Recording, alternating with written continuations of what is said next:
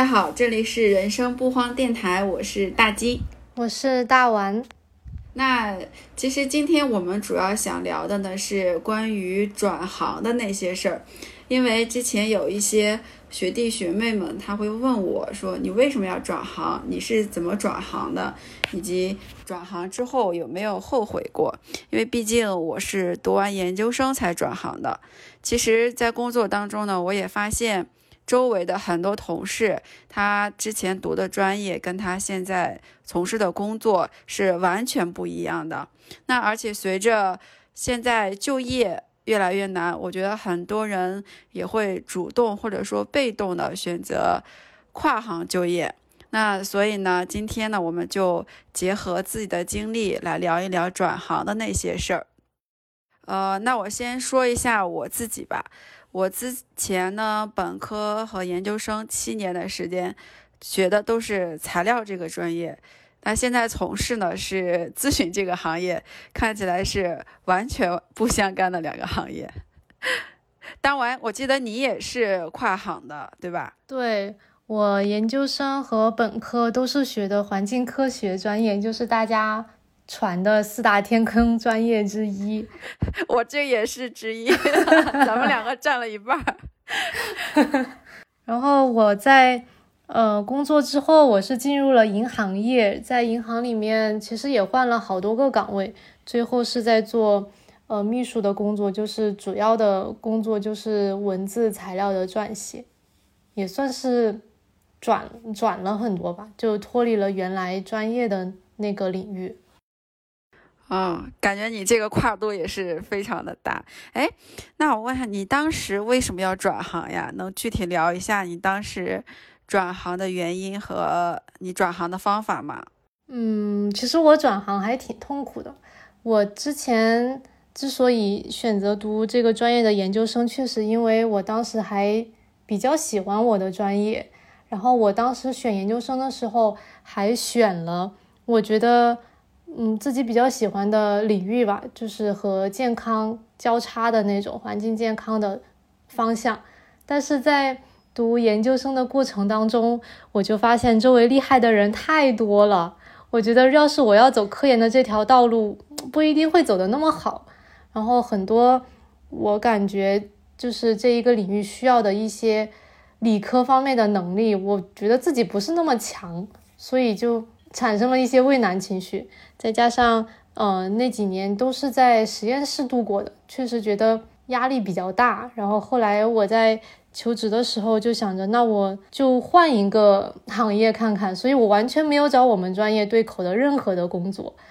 全都是找的其他的。我我第一轮，我记得我第一轮投简历的时候，就是有点海投，看着很多外企呀，还有一些互联网都在招管培生，就没有限制方向的，我都去投过。后来在快毕业的时候，我也不知道为什么突然觉得很想去做人力资源，所以我就投了好多这个方向的岗位。然后当时也是，嗯，看到有个公益机构他在招人力资源，就是兼职的这种工作。因为我平常也没有时间去做全职的实习，所以也尝试去做了一段时间。后来在简历里面都有写这个，就是想。给自己添加一些人力资源的这种经历吧，但其实我在找的过程当中确实很曲折。一个是没有经历，很多人就是并不相信你能够做得很好；另外就是大家看到你学了七年的一个专业，然后就会劝你 不要去转。我当时还去投过环境领域，就是那些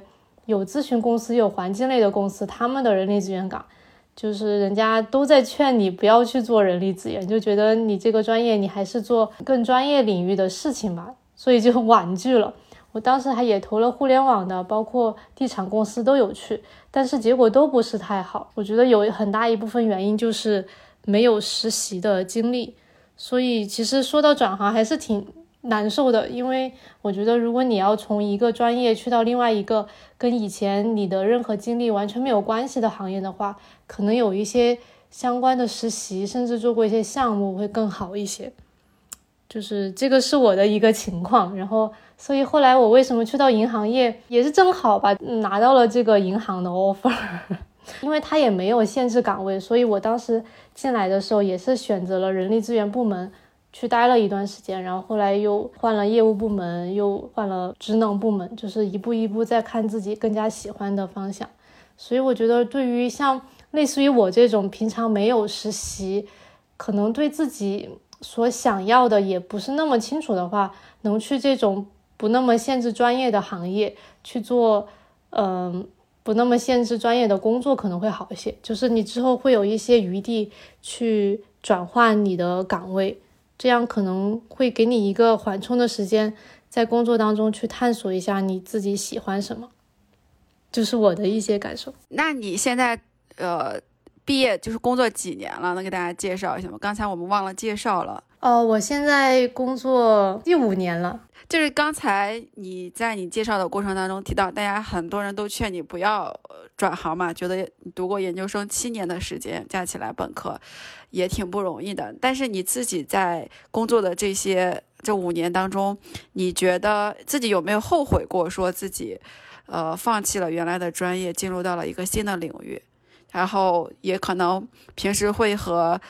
呃从事本专业的同学。聊天呀之类的，有没有觉得说，嗯，相比较自己后悔过？确实有，在很多个时刻都后悔过。因为你虽然银行会挑选很多不同专业的人，其实你也能感觉得到，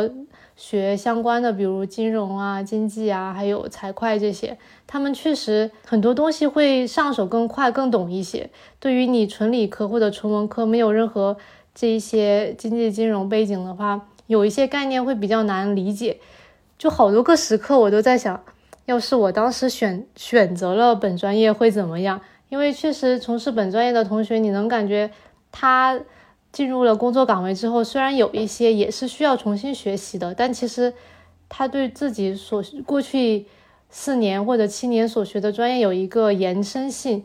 可能更加游刃有余，这就是一个通往专家类型的一个职业发展的道路。有时候就会羡慕，我觉得对于自己来说，好像你前面几年的专业积累都浪费了，都没有任何用。可能你能在工作当中用到的，就是你学到的一些专业以外的思维呀，或者习惯方面的东西，但是专业基本上都用不了。再加上当时其实我去投过一些。做那个企业社会责任呀，还有 ESG 呀，还有碳中和呀、碳交易啊这些，特别是现在看到这些领域又兴起了之后，有时候会在想，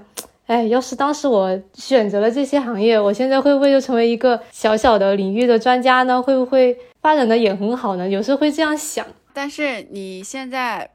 做着这份工作，你觉得还满意吗？在你觉得？你的技能没有说本专业的那些同学们那么深，然后上手起来比较慢的话，你是怎么去克服这些困难，来建立你现在工作当中所需要的这些技能啊、知识体系之类的呢？平常在工作当中会去学习一些相关的知识，但是我觉得那银行业对于各专业的人来说有一个比较好的地方，就是它的银行的这些业务和产品体系都不是那么的复杂。如果你就想。简单了解一下的话，还是不用付出特别特别大的精力，就是你可以很快的就去了解到它不同的业务板块的那些产品有什么特性啊，呃，相关的政策是怎么样的，就还是相对轻松和简单吧。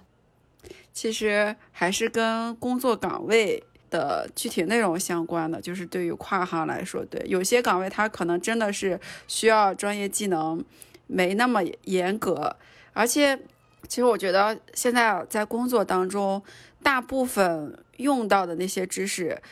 都是在工作中边做边学的。学校里面学的大部分其实都是理论性的东西。嗯，我跟周围就是从事本专业技术性的朋友聊的时候，其实嗯，他们也有一个感触，就是学校里学的大部分都是很基础的理论，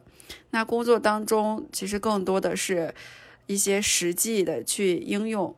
就当你看到这个东西、这个名词，然后这个产品的时候，你能很快速的联想起在学校里面学到的基础理论是什么，但是还是需要进一步去研究的。就他们可能知道了这个基本概念之后，再去上手的话，可能会比那种跨行的人更容易一点。那对于我们这种跨行零基础的话，就前期就需要花费很多的时间去学习。那你现在觉得，就是假如说再回到你毕业那个时候，你是不是还会想转行？我觉得我还会想，只是我最后选哪一份工作，可能有可能会不同吧。嗯，就得不到的永远在骚动。对。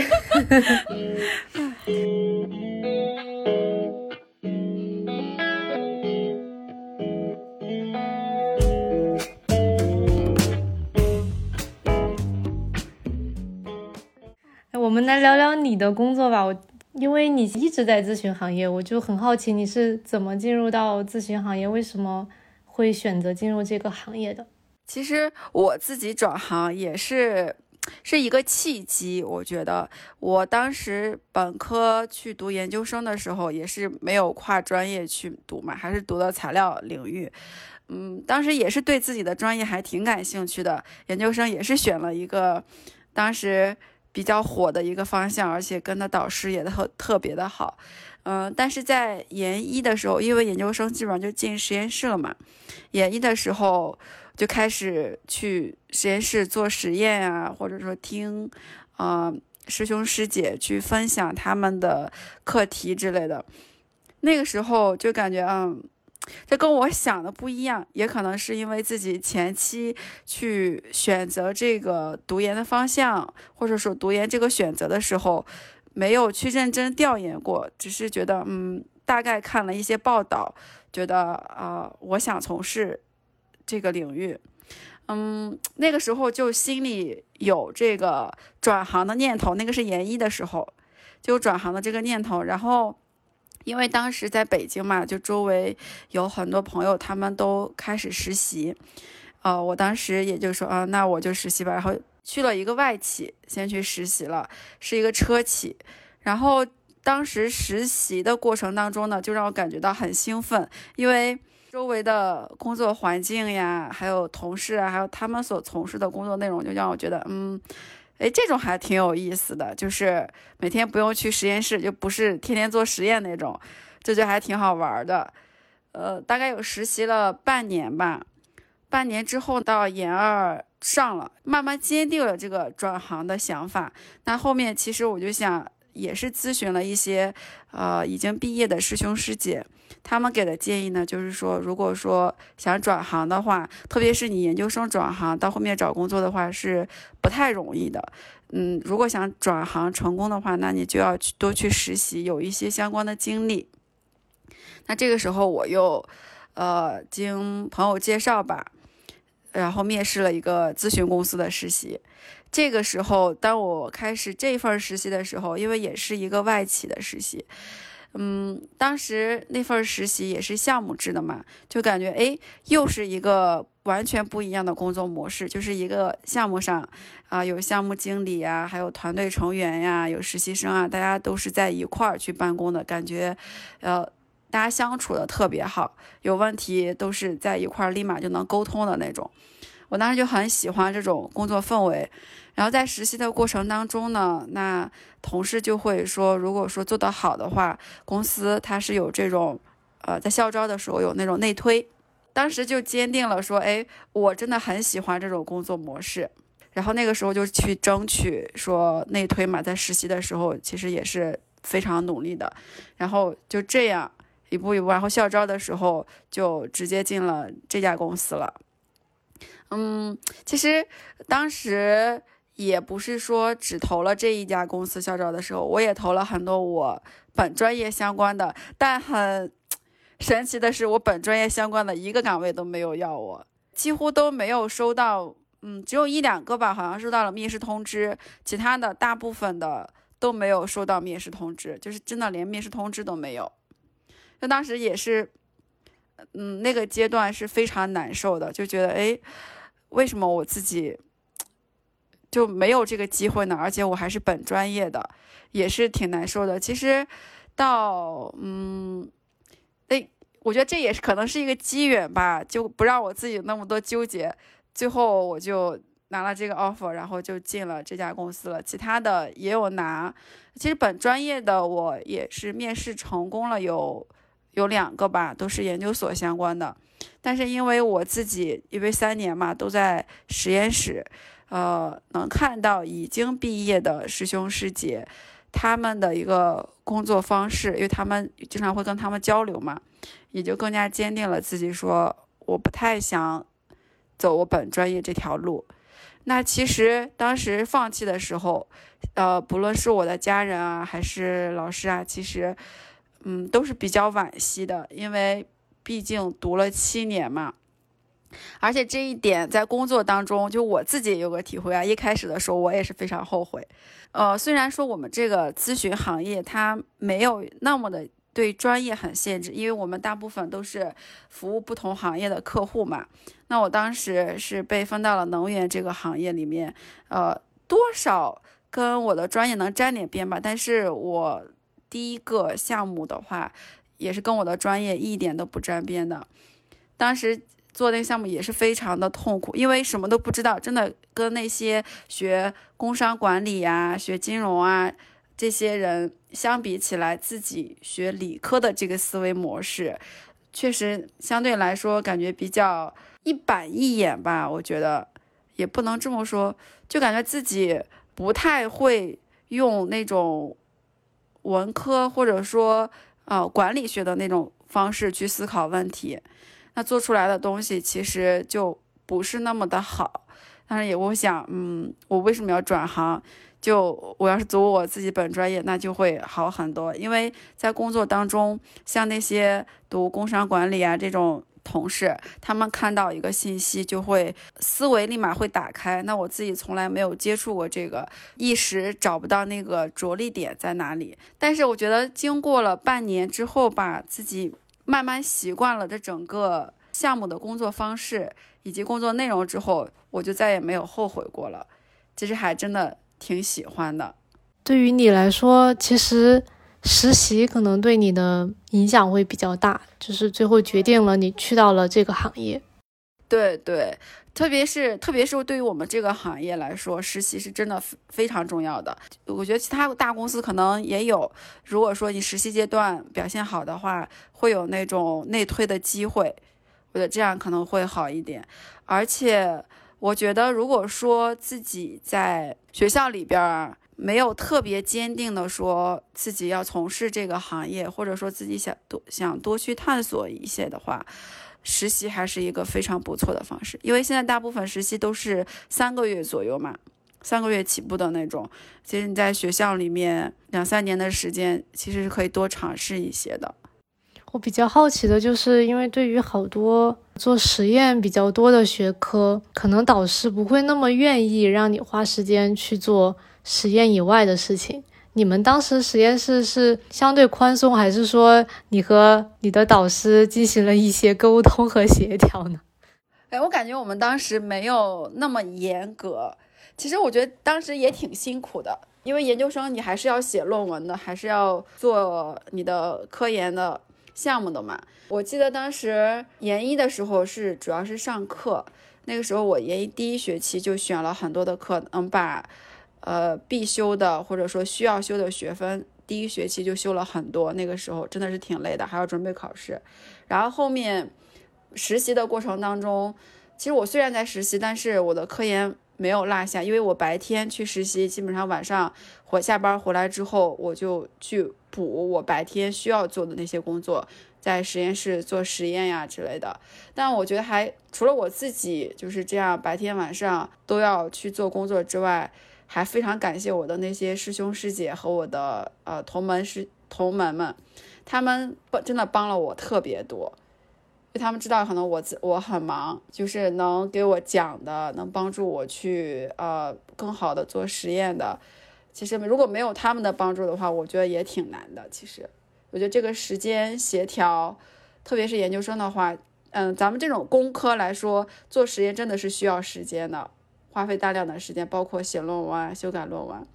如果没有他们的帮忙，我感觉我可能没有这么顺利吧。我记得当时我们班，我这个专业大部分人都不太有时间去实习，可能因为实验的周期比较长。然后有一些偏工科的同学，他们会去实习。我记得当时还在传言一个师兄还是我们同届，我有点忘记了。他就白天去实习，然后下了班回来，晚上再做实验，其实也很辛苦，就每天都两班倒。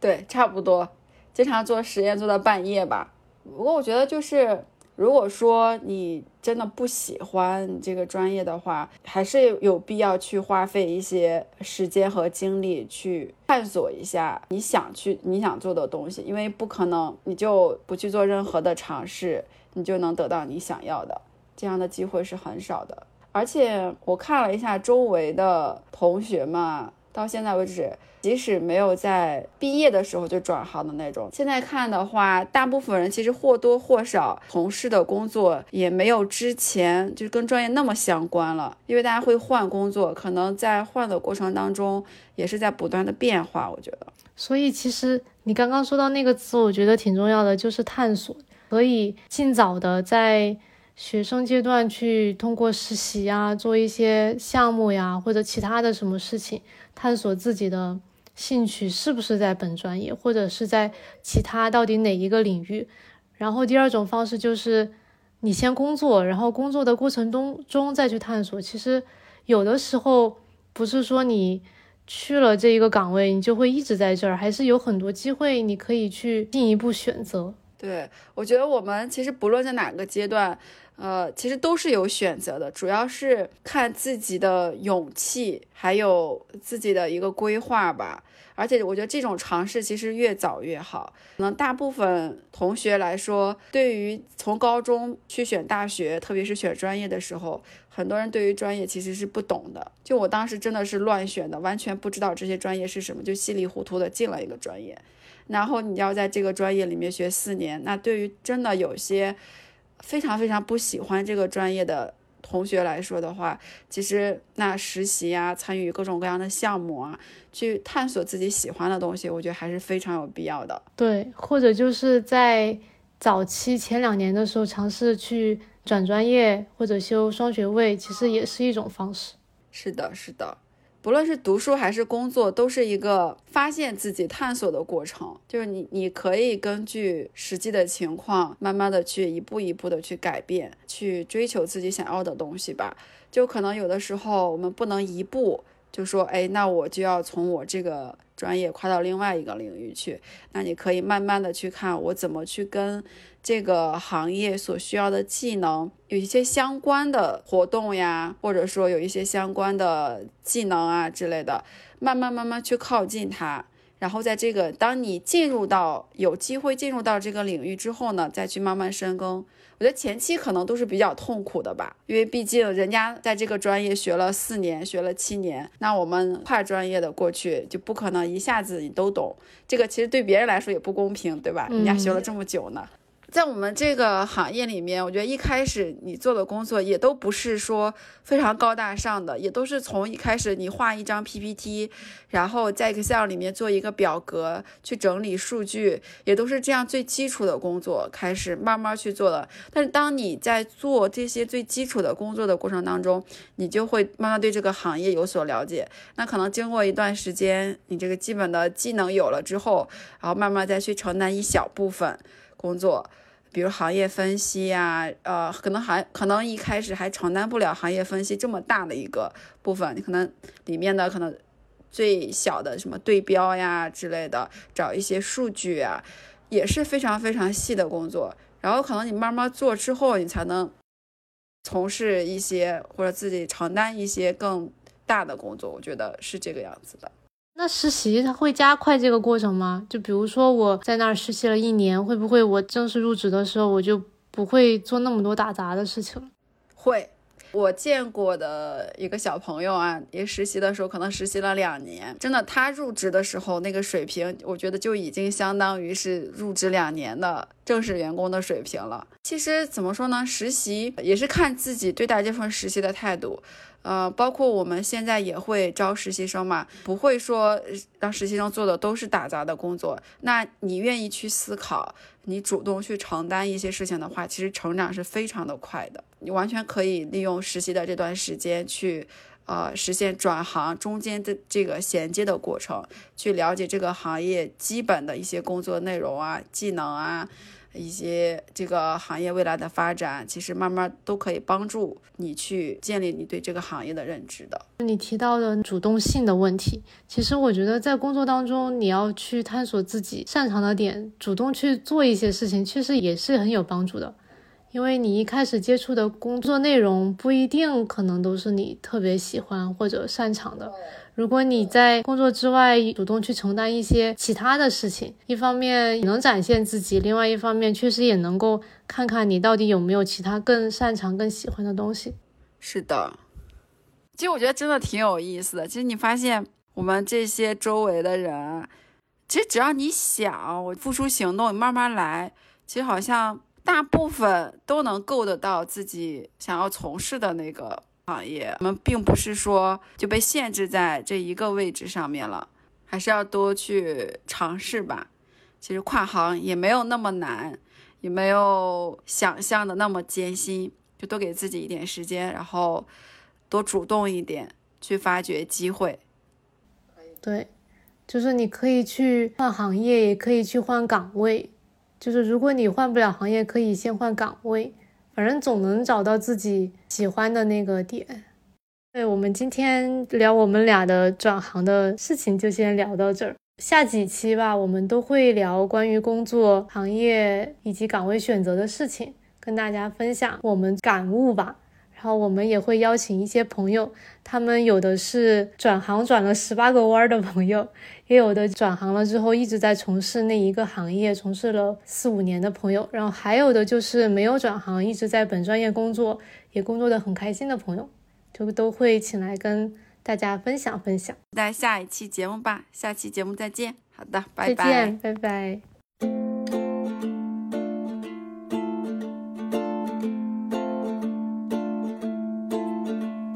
别担忧，还要再过多久才能过你想要的生活？把明天的烦恼交给明天，今天别想了，以后再说。别再问他会爱你多久，未来有谁说得准呢？把明天的烦恼交给明天，今天别想了。来走一步看一步，没什么大不了的，没有翻不了的山坡，没。